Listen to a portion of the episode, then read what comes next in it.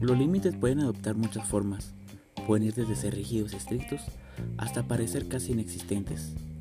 Los límites rígidos podrían ser mantener a los demás a distancia, parecer desapegado, incluso con parejas íntimas, tener pocas relaciones cercanas, evitar relaciones cercanas. Los límites sueltos o abiertos serían involucrarse demasiado con los problemas de los demás. Difícilmente decir no a las solicitudes de los demás compartir información personal con otros, buscar complacer a los demás por temor al rechazo. Una persona con límites saludables entiende que dejar claras sus expectativas ayuda de dos maneras. Establece qué comportamientos aceptará de otras personas y qué comportamientos pueden esperar otras personas de ella o de él. Si tiene límites saludables, podría compartir información personal de manera apropiada, ni demasiada ni muy poca comprender sus necesidades y deseos personales y saber cómo comunicarlos, valorar sus propias opiniones, aceptar cuando otros digan no. Muchas veces tenemos una combinación de límites según la situación. Por ejemplo, es posible que tenga límites estrictos en el trabajo y más flexibles en casa o con familiares y amigos. Incluso puede haber diferentes límites según la cultura de cada persona. Por ejemplo, algunas culturas encuentran que compartir información personal no es apropiado en ningún momento, mientras que en otras culturas se puede fomentar el intercambio en todo momento.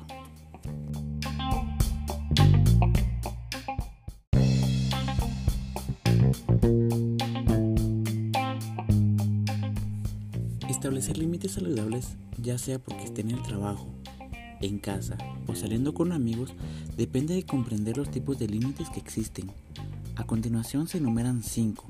El primero es el físico. Esto se refiere a un espacio personal, su privacidad y su cuerpo. Puede ser alguien que se sienta cómodo con las demostraciones públicas de afecto, como por ejemplo abrazos, besos o tomarse de la mano, o puede ser alguien que prefiere no ser tocado en público. Sexualmente, también se deben de establecer límites. Estas son sus expectativas con respecto a la intimidad, los comentarios y toques sexuales que pueden a veces resultar incómodos. Y el tercero es lo intelectual. Estos límites se refieren a sus pensamientos y creencias. Los límites intelectuales no se respetan cuando alguien descarta las ideas y opiniones de otra persona. En lo emocional, esto se refiere a los sentimientos de una persona es posible que no se sienta cómodo compartiendo sus sentimientos sobre todo con un amigo o pareja. En cambio, prefiere compartir gradualmente con el tiempo. Y por último, el financiero. Este tiene a ver en cuanto al dinero. Si le gusta ahorrar dinero, no gastarlo en modas de moda, es posible que no desee prestar su dinero a un amigo que lo haga. Es necesario establecer los diferentes tipos de límites en nuestra vida.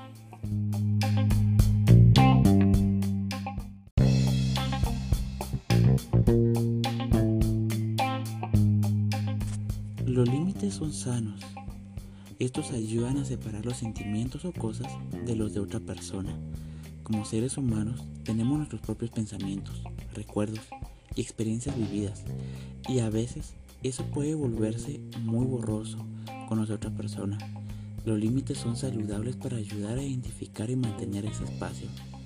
Mientras que las alarmas de seguridad señalan cuando se cruzan los límites físicos, se debe confiar en estas señales internas o sistemas de alarma o alerta para determinar cuando se infringen los límites emocionales, psicológicos, físicos, financieros. Por ejemplo, si se sale de una reunión a conversar telefónicamente con otros amigos, familiares o cualquier persona y se siente agotado, ansioso, es probable que se estén traspasando los límites. Establecer límites es beneficioso para muchos, más para definir la identidad. Tenerlos en su lugar limita su exposición al estrés y la producción de adrenalina y cortisol. Protege el bienestar mental. El bienestar es un factor clave, ya que la falta de límites puede conducir a la fatiga emocional y física, especialmente si se tiene que lidiar con los comportamientos agotadores de los demás. Por lo tanto, es usted quien debe mantener el control de sus propios límites, medirlos y determinar qué es lo que usted quiere y no quiere. Esto lo ayuda a mantenerlo seguro en las relaciones en el trabajo, hogar, amigos y a determinar lo que es realmente importante en su vida.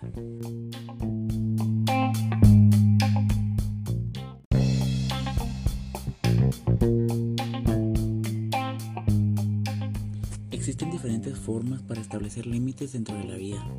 Para introducir y establecer límites con éxito, es clave comprender por qué cada uno de ellos es importante para usted y cómo estos van a beneficiar en su salud mental, en su bienestar emocional. Por lo tanto, es necesario tomarse un tiempo y establecer, conocer qué es lo que usted quiere y no quiere en su vida. El primer paso para tener límites saludables en cualquier situación es dedicar tiempo a explorar lo que está sucediendo. Se debe de empezar desde pequeño. Si aún no tiene muchos límites establecidos, la perspectiva de introducir más puede parecer abrumadora, así que usted debe de irlos construyendo lentamente. Hacerlo le permitirá tomar las cosas a un ritmo más cómodo y le da tiempo para reflexionar sobre si va en la dirección correcta o si necesita hacer algunos ajustes. Hay que ponerlos en práctica. A veces puede ser muy difícil empezar a poner límites, especialmente en relaciones preexistentes.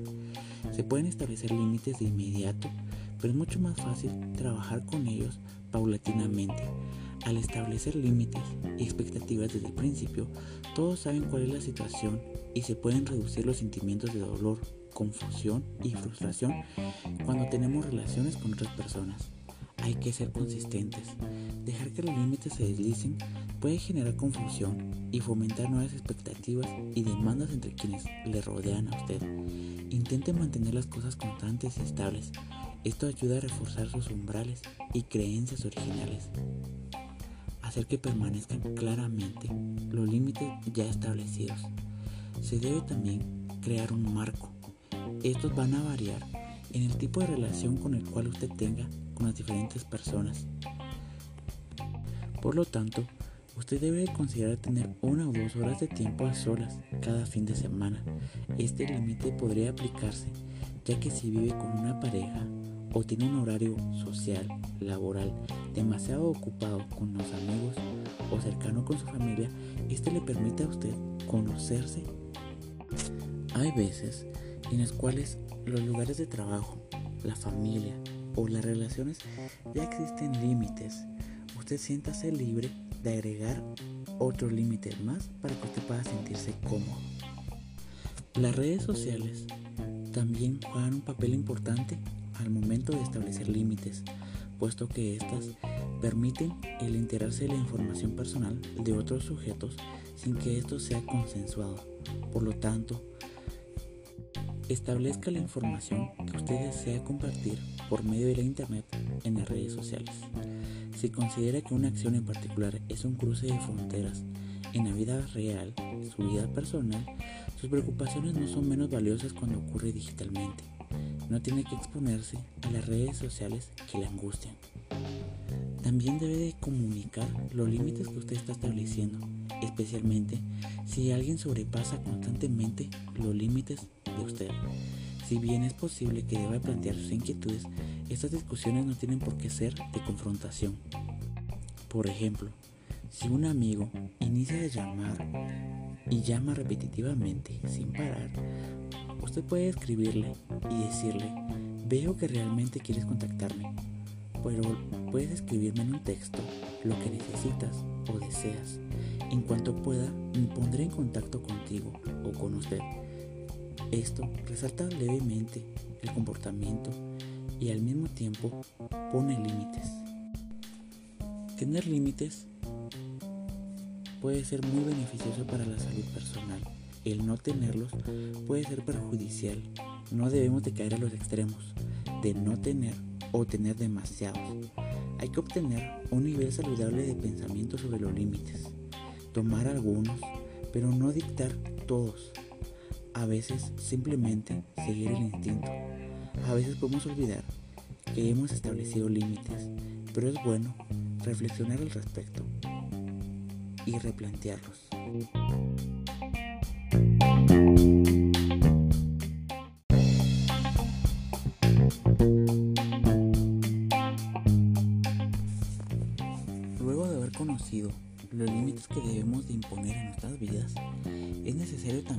Reconocer los límites de los demás, incluso si estos son diferentes a los suyos.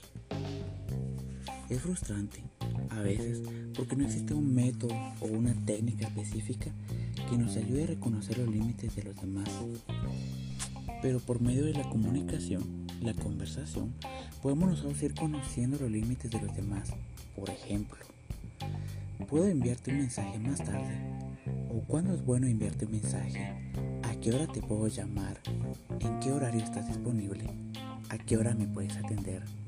Y así, ir preguntando sobre los límites de la otra persona.